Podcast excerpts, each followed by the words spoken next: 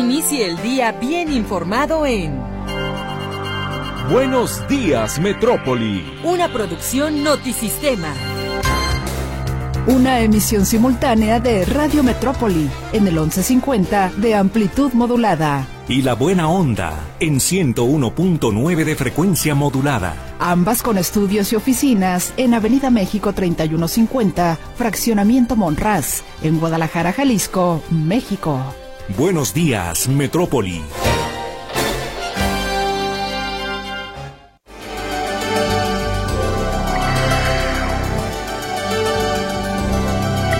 ¿Qué tal? Muy buenos días. Lunes 26 de febrero del año 2024. Última semana del mes, me decías, Víctor. Y bueno, también el próximo primero de marzo comienzan formalmente las campañas. Muy buenos días. Hola Griselda, muy buenos días, auditorio de Radio Metrópoli y La Buena Onda. Muy buenos días a todos. Así es, ya prácticamente cerramos el mes con esta semana de año bisiesto, por cierto. Tendremos un jueves 29 de febrero y en, y en efecto, el viernes inician las campañas presidenciales. Prepárese porque comenzará la lluvia de spots, los recorridos por el país, más de todo lo que hemos visto, así como ya lo vivió, pero tres veces más, con mucha intensidad. Esperemos pues también llenos de propuestas, por lo menos para que se tome la mejor decisión para este país. Así que es una semana diferente. Termina febrero y le damos la bienvenida al mes de marzo. Bueno, y antes de comenzar y presentarle la información que estaremos tocando esta mañana, les saludamos todo el equipo de la Estación de las Noticias. Guillermo Cortés Villavicencio y Luis Ángel Carranza son los editores de los noticieros Notisistema cada hora en la hora. Luis Durán nos acompaña en los controles técnicos. Lourdes Torres atiende ya sus eh, mensajes a través de las líneas telefónicas. Usted ya las conoce muy bien. 38 13 15 15, 38 13 14 21.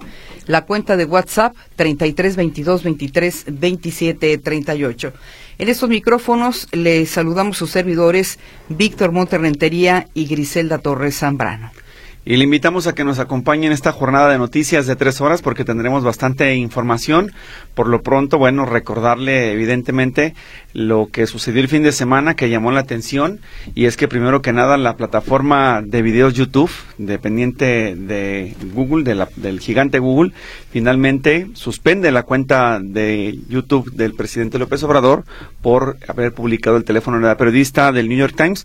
Lo acusan de ciberbullying y esa fue la razón por la que... Lo es una de las políticas de YouTube cuando exhibes datos personales que pudiesen afectar a alguna otra persona, bueno, sin duda alguna los eh, bajan eh, al menos temporalmente en lo que se dan algunos alegatos. Subieron de nueva cuenta la mañanera, pero ya editada en esa parte donde se habla de la periodista del New York Times. Bueno, y por lo menos 19 de los 50 municipios considerados más violentos del país iniciaron el año con incremento en los asesinatos durante enero en comparación con diciembre del 2023, siendo Ciudad Juárez y León donde más crecieron las víctimas. El informe de homicidios dolosos de la Secretaría de Seguridad refiere que el mes pasado 970 personas fueron asesinadas en los 50 municipios prioritarios del Gabinete de Seguridad Federal. Esto es en promedio 31 víctimas diarias. Los municipios que registraron aumento de asesinatos en enero son Uruapan, esto es Michoacán, Tlajomulco en Jalisco, Chihuahua, Celaya, Tlaquepaque y Cuernavaca, así como Cajeme, Zamora, capital de Puebla, Iguala, Manzanillo, además de Guaymas, Naucalpan, Cuauhtémoc, Jacona y Apaseo el Grande.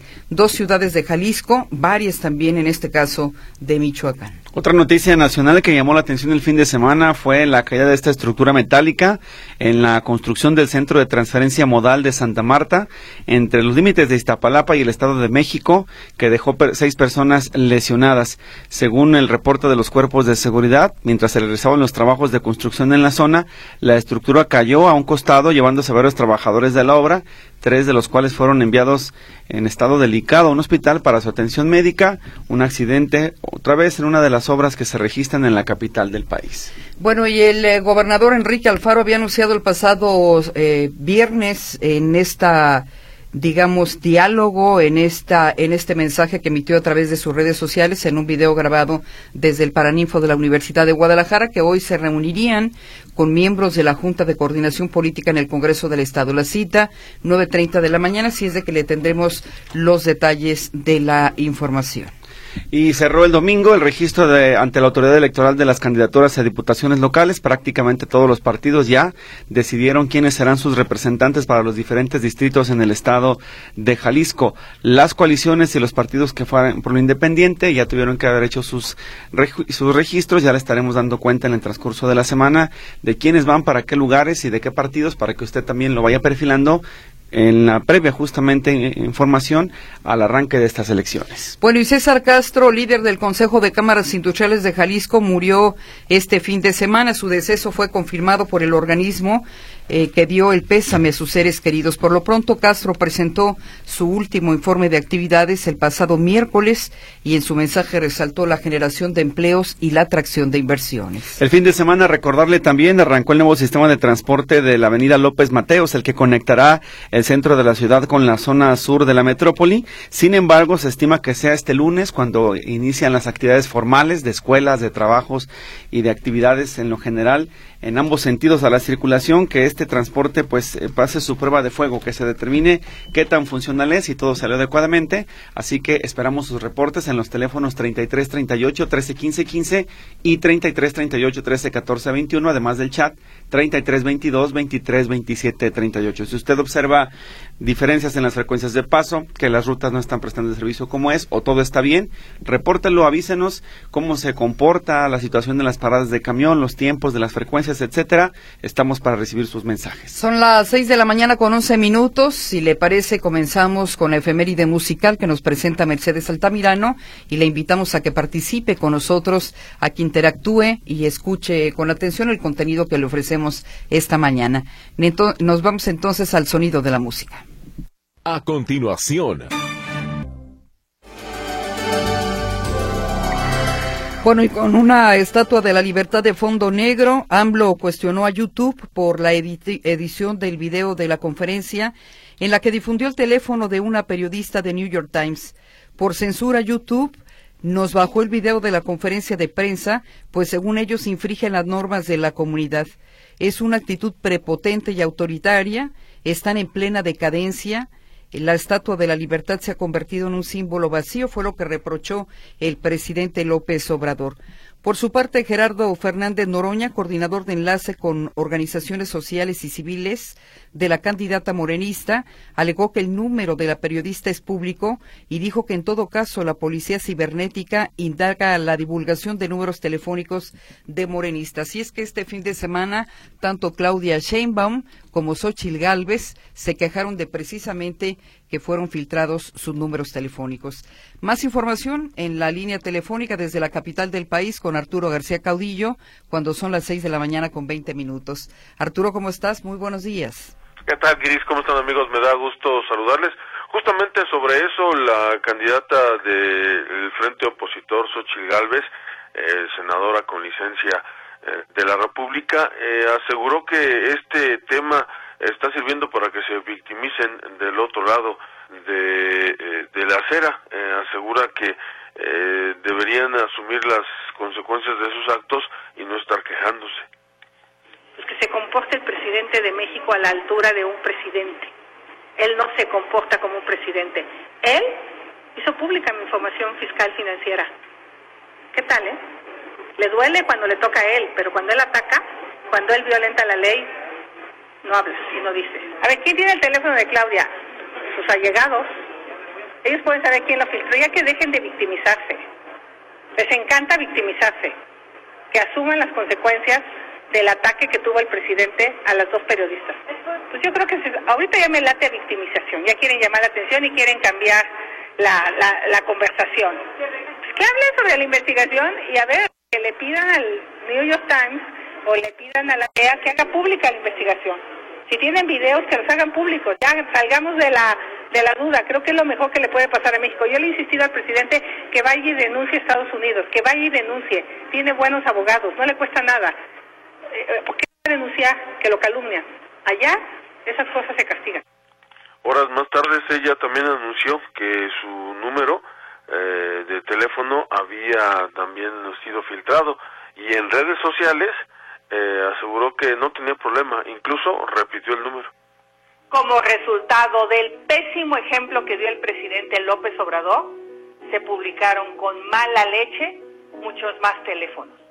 Filtraron también mi número y desde entonces no han dejado de llegar mensajes. Si aún no lo tienes, aquí se los dejo. 55 28 99 12 35. He decidido no cambiarlo. Entre los mensajes que he recibido, critican mis kilos de más y me critican los dientes chuecos. No se preocupen, eso se quita. Lo que no se quita es el cariño de los cientos de mensajes de apoyo, ánimo y solidaridad que me han llegado. Y esos ahí se quedan. Así que preocúpense, porque esto ya nadie lo para. Pues ahí está justamente Xochitl Galvez y uno se preguntará, ¿será cierto ese número? ¿Ese era su número telefónico de Xochitl Galvez? Pues sí, ese era justamente el número que teníamos. O sea que ya es un número público que dice ella que no va a cambiar, aunque seguramente lo que no dijo es que probablemente vaya a tener otro número que será el que el que sí es eh, sí va a estar atendiendo para comunicarse con sus allegados con, eh, con eh, de manera digamos oficial el otro pues ya lo va a dejar ahí no lo va a cambiar pero evidentemente va a tener que usar otro número mi reporte buenos días Bien, Arturo, muchísimas gracias por la información y muy buenos días. Es la reacción de eh, Xochitl Galvez y también, por supuesto, de Claudia Sheinbaum a la situación que se presentó y de la que damos cuenta al arranque de este informativo. Bueno, y en otra información, la Arquidiócesis Primada de México urgió atender la violencia contra los menores de edad, cuyos casos, dijo, nos gritan como una señal de alarma y nos deberían atraer como una alerta roja. La Iglesia Católica en la Ciudad de México subrayó que los crímenes contra los niños no se tratan de solo números, sino de familias heridas e historias y sueños truncados. Cuestionó que siendo los niños la riqueza de México, mediciones alerten sobre la vulneración de sus derechos por su edad y su condición. Por otro lado, el Instituto para Devolver al Pueblo lo Robado proporcionó servicio médico a 125 jubilados difuntos y además pagó pensiones a otras 56 personas fallecidas, según un reporte de la Auditoría Superior de la Federación.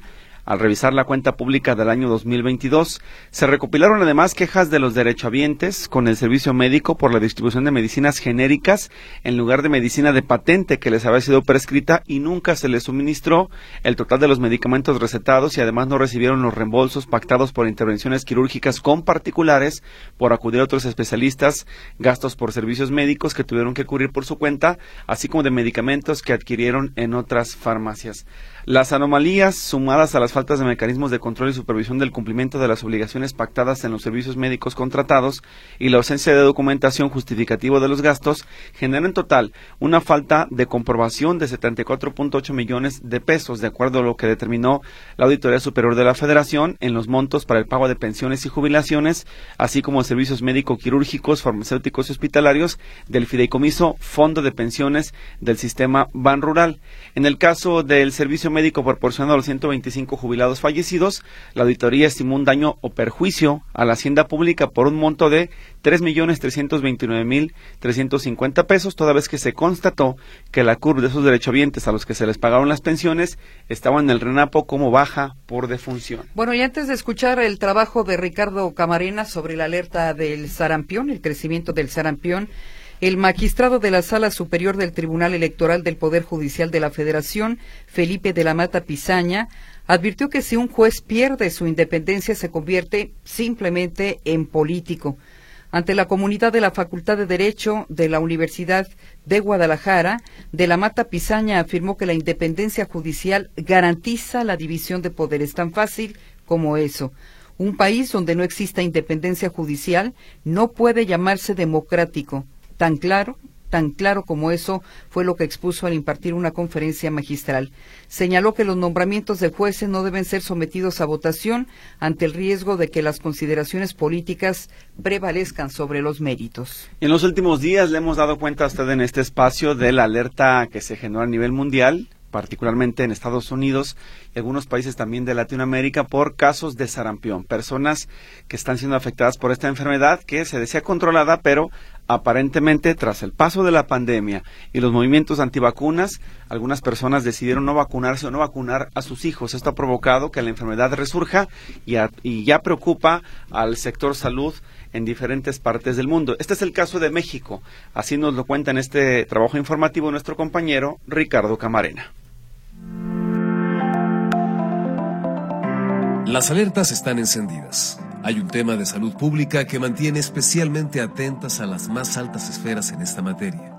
Existe preocupación porque el virus más contagioso del mundo se propaga con rapidez en el planeta. Hoy revisamos el repunte de sarampión. Fue a finales de enero cuando la Organización Mundial de la Salud y la Organización Panamericana de la Salud emitieron una alerta epidemiológica por el creciente número de casos de sarampión.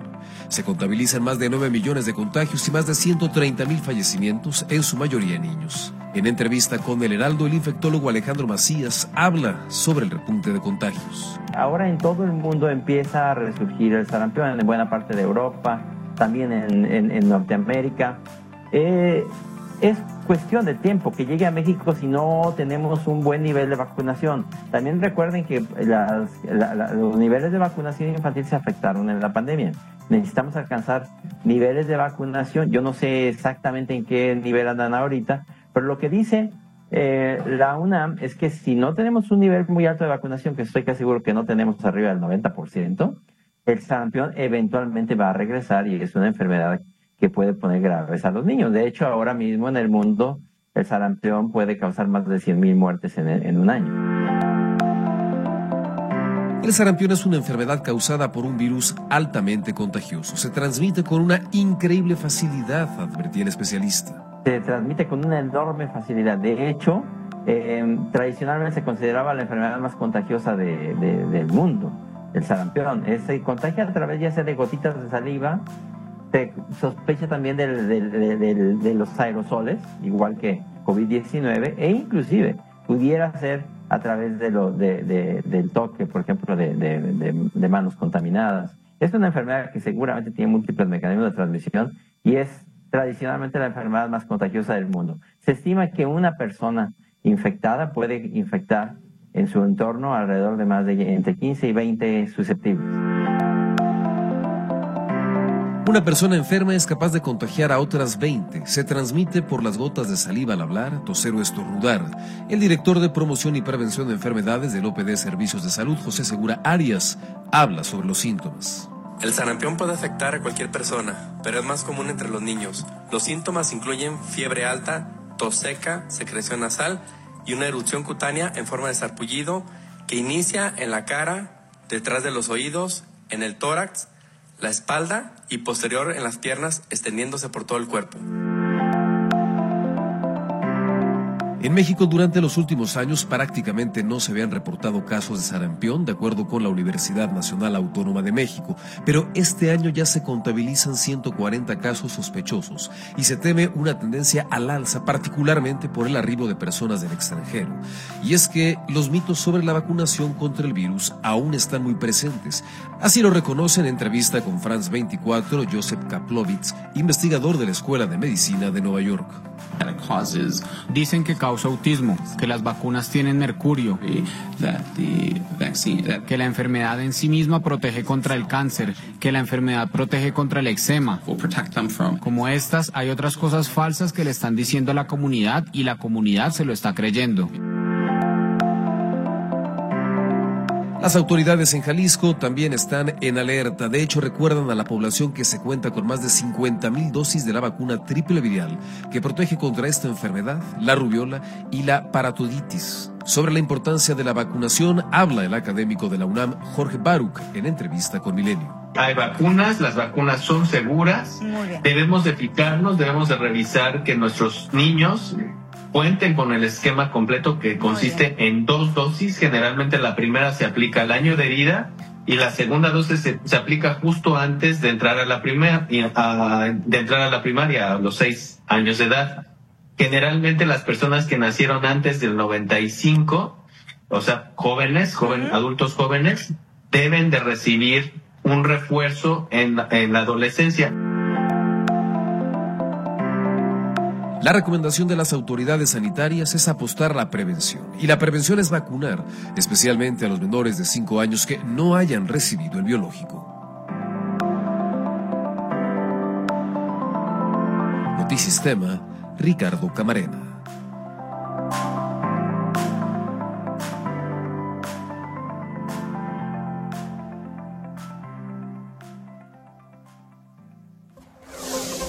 En Buenos Días, Metrópoli. Información internacional.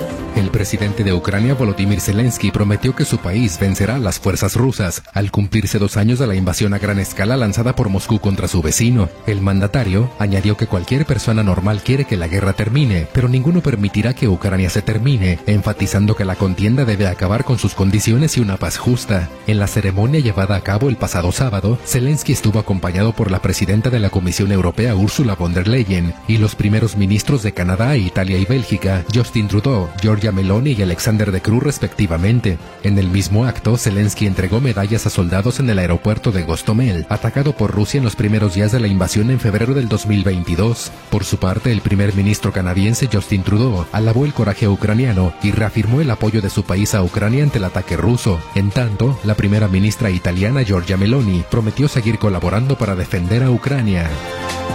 La Unión Europea aprobó formalmente un nuevo paquete de sanciones contra Rusia que incluye el mayor grupo de medidas en una sola tanda y también a empresas chinas. En total, 194 nombres pasarán a engrosar la lista de sancionados, según señaló el Consejo de la Unión Europea en un comunicado, de manera que contará con más de 2.000 integrantes, entre ellos el presidente ruso Vladimir Putin y el ministro de Exteriores Sergei Lavrov, sancionados desde el inicio de la guerra. En el decimotercer paquete de sanciones, la Unión Europea incluyó principalmente a personas relacionadas con el entramado militar ruso, algunos involucrados con el suministro de armas de Corea del Norte a Moscú, a jueces, autoridades de zonas ocupadas, en especial vinculadas a la deportación de niños, y a empresas que han participado en el suministro de armas. Las medidas restrictivas consisten en congelarles los bienes que puedan tener en la Unión Europea y prohibirles su acceso al territorio.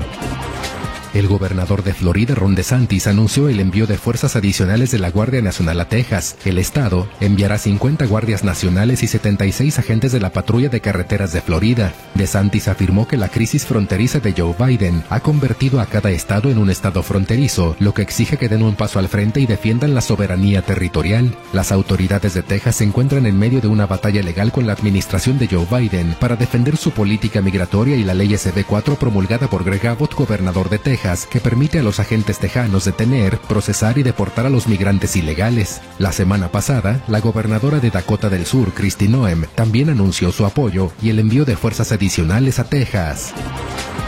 El secretario de Estado de Estados Unidos, Anthony Blinken, afirmó que Washington se opone a una reocupación de la franja de Gaza por parte de Israel tras la guerra con el grupo islamista Hamas, en respuesta al anuncio del primer ministro israelí Benjamin Netanyahu de un plan que prevé mantener el control sobre el área. Netanyahu presentó el pasado jueves a su gabinete de seguridad el primer plan para la posguerra en el enclave palestino, el cual incluye el mantenimiento del control de seguridad de Israel en la franja de Gaza y la Cisjordania ocupada, una medida que fue rechazada de inmediato por la autoridad palestina, la cual administra parcialmente el segundo enclave palestino. Un portavoz del presidente de la autoridad palestina, Mahmoud Abbas, afirmó que el plan propuesto por Netanyahu pretende perpetuar la ocupación israelí de los territorios palestinos e impedir la creación de un Estado palestino, una idea que el premier israelí ha rechazado públicamente.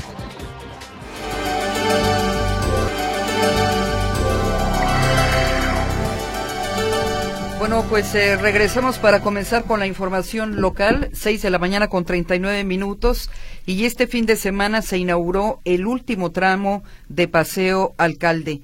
Es decir, este tramo comienza desde la glorieta de la normal hasta Washington. Y tenemos los detalles de la información en la línea telefónica con Héctor Escamilla. Héctor, muy buenos días, adelante. ¿Qué tal? ¿Qué tal? ¿Cómo están? Muy buen día, un gusto saludarlos y excelente inicio de semana para todo el auditorio. Y bueno, comentar que finalmente ayer se inauguró el, último tramo, como bien mencionan, del paseo alcalde. Ya finalmente está integrado todo el, el, diseño, toda la imagen de este corredor peatonal que, como bien dice Gris, abarca desde la zona de la normal hasta la avenida Washington.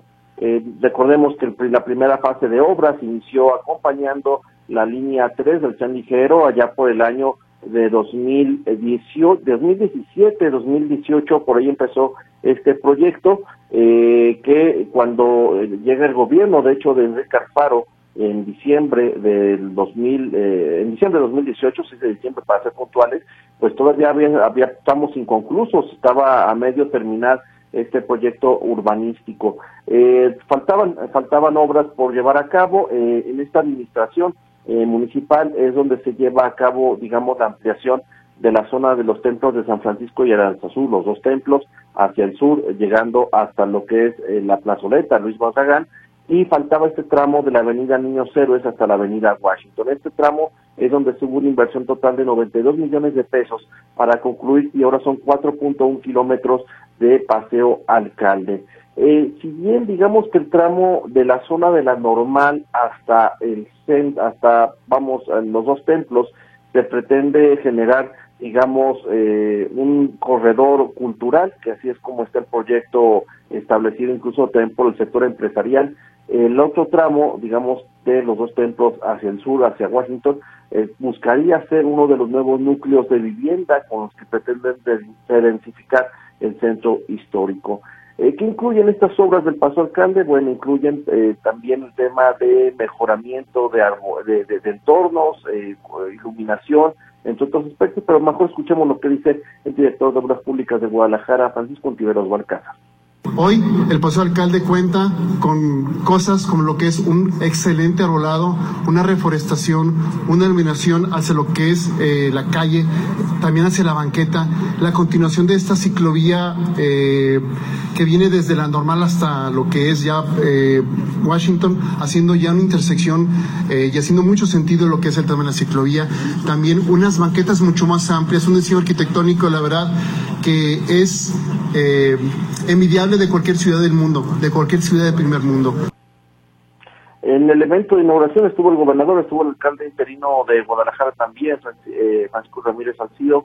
la obra, la obra como tal fue desarrollada con capital tanto del gobierno del estado como municipal y por eso es que se realizó eh, una inauguración compartida, por así llamarlo el proyecto, eh, o digamos con esto, pues ya se da por concluida, digamos, la intervención del paso alcalde. Ahora sigue algo que debió darse y que fue frenado en buena parte por el tema de la pandemia, que es la atracción eh, de, de, inversión, pues en el caso del corredor cultural, que es lo que se pretende hacer, ya están llegando algunas empresas, algunas compañías a este corredor de, de la zona del paseo alcalde, pero están muy focalizadas, digamos, hacia el primer cuadro, hacia el centro. Lo que se busca es, extenderlos hasta la normal, por ejemplo, y hacia el sur, reitero, hacer un clúster de vivienda y también, bueno, se está invitando al empresariado a generar inversión para esta zona de la ciudad. Entonces, Paso Alcalde ya está terminado, 4.1 kilómetros. Dice la autoridad que es el corredor peatonal más grande de América Latina.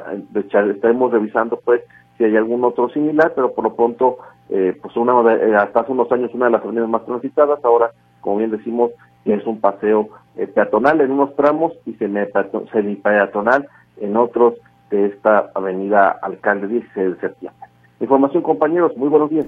Esperemos, Héctor, nada más que sí tenga el mismo cuidado que el paseo en el lado norte, porque regularmente las obras en esta zona de la ciudad, entre Parque Agua Azul, la, estación del ferrocarril, la zona de San Juan de Dios, pues regularmente se quedan muy en el abandono, entonces ojalá que la autoridad les dé el mantenimiento necesario a las jardineras y que el arbolado pues quede como el de Paso Alcalde en la zona de Santuario, que ya es un área verde importante para la zona metropolitana de Guadalajara y pues eh, también ver el tema de las personas en situación de calle que pues van a tener también que hacer de ahí su refugio, pero se pueda de parte de la autoridad conciliar los intereses de todos y que el espacio sea público, que sea para todos.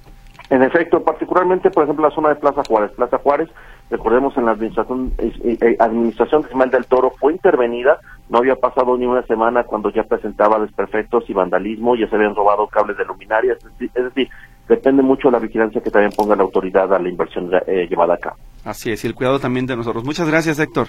Buen día, hasta luego. Hasta luego. Y hace algunos años eh, pensar en esta posibilidad era imposible Avenida Alcalde era el punto tal vez más contaminado de la ciudad eh, la gran cantidad de camiones que pasaba por ahí y cuando nace este proyecto de Paseo Alcalde pues, precisamente en la administración de Jorge Aristóteles Sandoval parecía imposible y aquí está ya con cuatro kilómetros. Sí, un corredor importante, recuerdo que era pues en los dos sentidos, ¿no? Sur-norte, particularmente de la conexión de las personas que están en Zapopan, en la zona del Batán y más adentro, hacia el centro de la ciudad, hoy pues ya transformado en esto que vemos ahí, una zona peatonal, arbolada y cultural.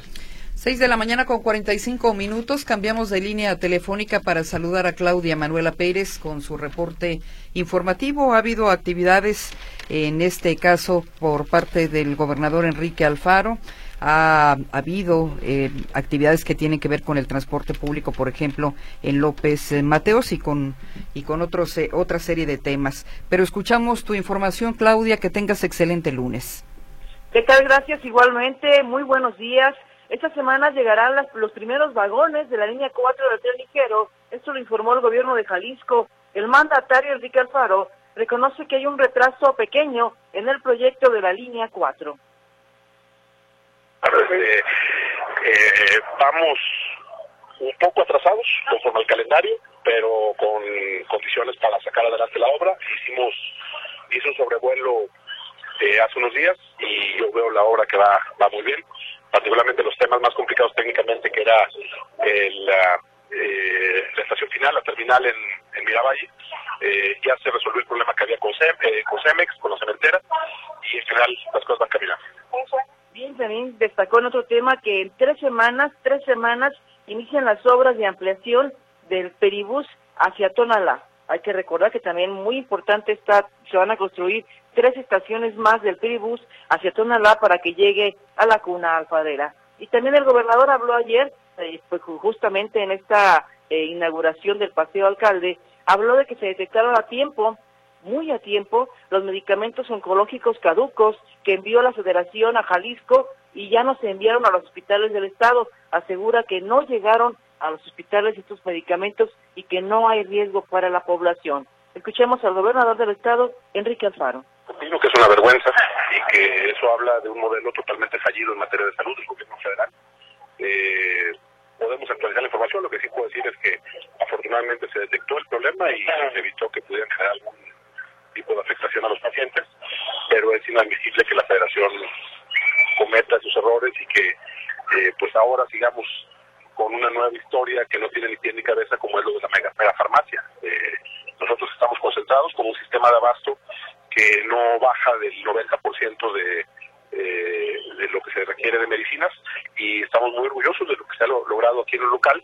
Bueno, y escuchamos al mandatario, señaló que en Jalisco el 90% de cobertura para eh, niños enfermos de cáncer, medicamentos para pequeños, el 90% de cobertura, según comentó. Adelanta que Jalisco presentará en unos días un sistema de credencialización para el sistema de salud público estatal con un expediente clínico electrónico. Dice que eso se va a presentar eh, en unos días y que será el propio sistema de salud de Jalisco. Hay que recordar que Jalisco se salió primero del sistema de, salud del INSABI, después ahora Bienestar, está fuera de ese sistema de salud federal y ahora pues creará su propio sistema antes de concluir esta administración. Mi reporte, muy buenos días. Muy buenos días, Claudia Manuela. Muchísimas gracias y esperemos que este nuevo sistema de salud pues no sea nada más eh, tan complicado como por ejemplo las credenciales de mi pasaje, que sea un registro único que le permita a las personas sin seguridad social poder ser atendidas en el Soquipan, en las Cruces Verdes, en los hospitales de las regiones, sin mayor problema que presentarse y, y decir necesito que me atiendan sin tanto protocolo, sin tanto problema para beneficio de la población. Sí, efectivamente vamos a ver qué pasa, que esta semana se presenta en unos días más. Vamos a ver cómo se presenta este nuevo sistema de salud de Jalisco. Muy bien, gracias por tu reporte, Claudia. Gracias, buenos días. Es Claudia Manuela Pérez con la información de lo que sucede desde el Poder Ejecutivo, con el gobernador del Estado. Vamos a la información de seguridad. Está José Luis Escamilla con más noticias. Adelante, Luis, te escuchamos. Gracias, Víctor. Luis, ¿cómo están? Buenos días. Un saludo para ustedes y para todo el auditorio. Bueno, comentarles que este fin de semana la Guardia Nacional informa de la localización de seis campamentos o narcocampamentos utilizados presuntamente por la delincuencia organizada para la comisión de diferentes delitos. Aquí lo que tiene trascendencia, compañeros, es la localización de estos narcocampamentos ubicados en los límites entre Jalisco y Zacatecas, una zona que sabemos que tiene en disputa desde hace cuando menos tres, tres o cuatro años acá en los límites entre Jalisco y Zacatecas y que esos narcocampamentos se verían justamente para pues obtener más indicios sobre quiénes son esas personas que se mueven en toda esta región con los intereses y con los fines que ya conocemos. Por ejemplo, platicarles de esta eh, parte de esos narcocampamentos ocurrieron luego de los patrullajes de seguridad y prevención del delito en los municipios de Valparaíso, que corresponde a Zacatecas, y en Guajuquilla, que corresponde a Jalisco. En total, como les digo, fueron seis puntos con estructuras improvisadas para dormir, elaboradas con lonas, plásticos, tubos y madera. Por ejemplo, estas seis, estos seis campamentos eh, se ubican entre los poblados de El Soyate, del lado de Jalisco, y Potrero de Gallegos, que se ubica del lado de, eh, de Zacatecas. Ubicaciones estratégicas porque forman una especie de corredor justamente donde ocurren esta clase de enfrentamientos y de hechos delictivos en los límites entre Zacatecas y Jalisco. Ahora todo esto que fue localizado le, da, le, le toca a la gente del Ministerio Público Federal dar con los responsables de estos acontecimientos. Y es que no solamente son los campamentos en sí, compañeros, sino que también fueron localizados un fusil de asalto, tres cargadores, más de 500 cartuchos útiles de diversos calibres, ropa táctica, víveres, cobertores y utensilios para preparar alimentos. Es parte de lo que se localiza en estos campamentos localizados allá en los límites entre Jalisco y Zacatecas y que su desmantelamiento, bueno, realmente no contribuye mucho a la, al combate que se lleva en aquella zona, realmente son puntos de muy difícil acceso, son puntos despoblados donde los delincuentes sin duda pueden volver a hacer exactamente lo mismo cuantas veces quieran, pero bueno, finalmente se logra el aseguramiento de cuando menos esta arma de fuego y estos cartuchos. Por otra parte, comentarles, eh, compañeros, que durante este fin de semana ya fueron llevadas ante el juez de control y oralidad 12 de los 17 personas detenidas durante la semana pasada en estos eh, operativos realizados en las colonias El Tapatío y el Fraccionamiento Revolución. Eh, eso ocurrió el miércoles, seguramente se acordarán ustedes. El miércoles fueron detenidas 17 personas en dos fincas, una en el Fraccionamiento Revolución y la otra en el Tapatío. De estas 17 personas, yo el viernes les platicaba que una de ellas es menor de edad, así que quedan 16.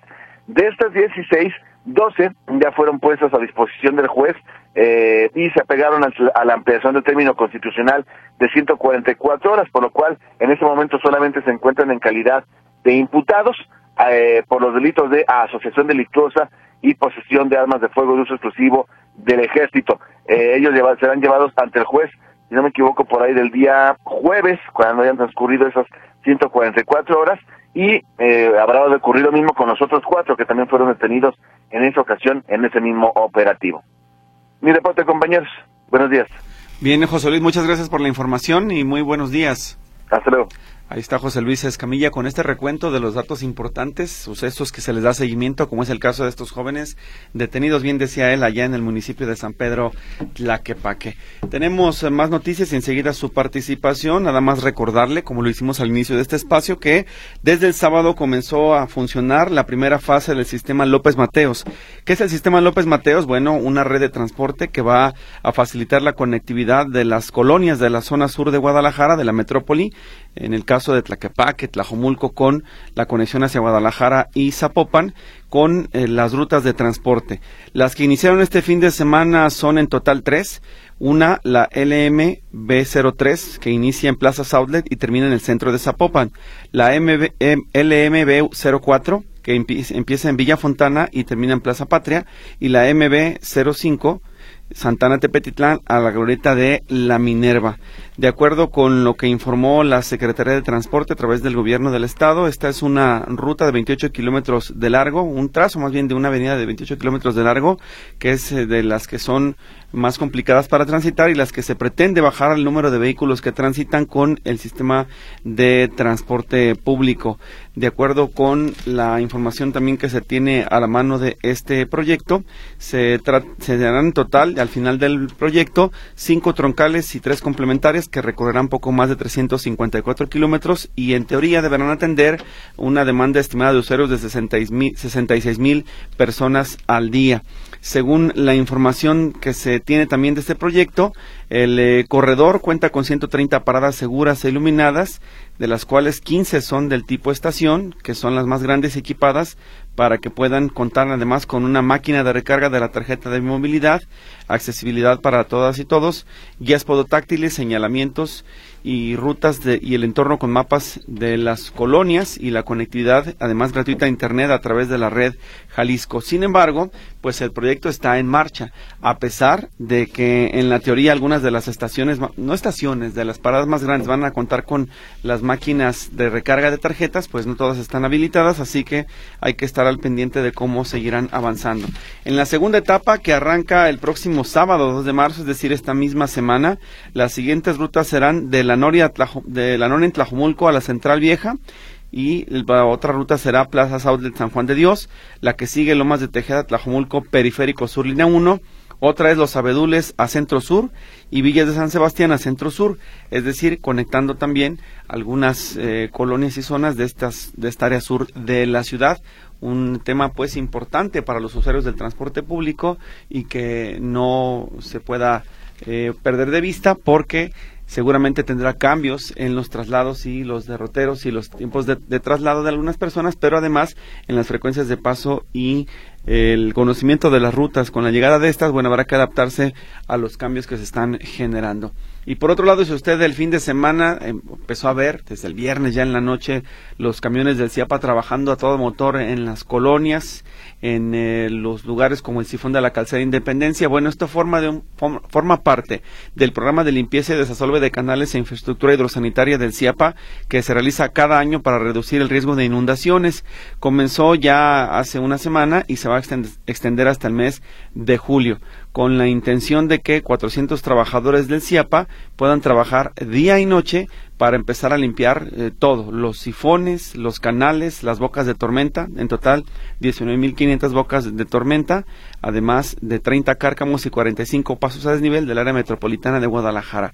El viernes, por ejemplo, en la noche estuvieron trabajando en la Casa de Independencia Javier Mina para estar limpiando el sifón de la Casa de Independencia y las alcantarillas de la zona, pero lo más importante, pues este centro de digamos, conexión importante del drenaje en la metrópoli, que se ve afectado obstruido también por el paso de la línea 2 del tren eléctrico urbano.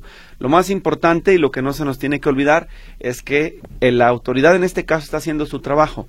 Nos corresponde como ciudadanos colaborar y no arrojar basura ni desechos a los drenajes, dejarlo en la vía pública porque eso genera el taponamiento de las bocas de tormenta. Si usted tiene muebles viejos, cacharros, cosas que quiera deshacerse de ellas, no las deje en los camellones, no las ponga en las esquinas, no las saque a la calle, coordínese con la autoridad municipal. Los municipios tienen programas de descacharización que se le quite tantito la flojera, levante el teléfono, márqueles y dígales, tengo que deshacerme de estas cosas.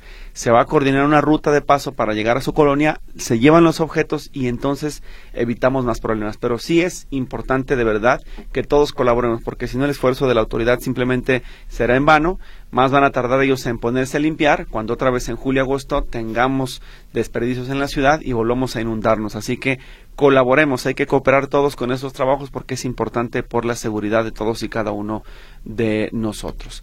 Vamos con la participación del auditorio, ¿le parece? Porque nos tenemos que ir enseguida al noticiero Notisistema. Nos dice este mensaje, hoy inició un maravilloso día, hace 33 años. Mi hija Daniela nació. Pueden felicitarla por su cumple, soy Araceli López. También ella dice que si alguien le puede decir cómo llegar a la autónoma para ver la exposición de la Sábana Santa. Ella vive por eh, cerca del centro médico. Felicidades por el programa, dice, los escucho desde las 6 de la mañana. Bueno, pues primero que nada, la felicitación a Daniela por sus 33 años, que la pase muy bien y quien tenga estas recomendaciones para ir del centro médico hacia la autónoma, díganos por favor para pasarle el dato a Araceli López y que pueda trasladarse a este lugar. Otro más nos refiere, dice, buen día, más campaña política si no ha dejado de haber y hasta por teléfono fastidian con llamadas telefónicas. Es este comentario que es relativo al tema de el próximo proceso electoral que arranca en marzo primero, el viernes. Uno más referente al efeméride de Mercedes dice, excelente, me recordó a mi padre que estaba enamorado de esa belleza de mujer. Perdón, dice, buenos días, soy la señora Yolanda Estrada. Me decía que era mi mamá y se ríe. Bueno, pues ahí está el comentario también de, en este caso Yolanda Estrada, que recordó a su padre con la efeméride de Mercedes Altamirano. Nos vamos en cuestión de segundos al noticiero Notisistema de las 7 de la mañana. Regresamos enseguida a la segunda hora de Buenos Días Metrópoli para que usted escuche la efeméride musical y, por supuesto, esté atento al pronóstico del tiempo desde el Instituto de Astronomía y Meteorología de la Universidad de Guadalajara. Vamos a y regresamos.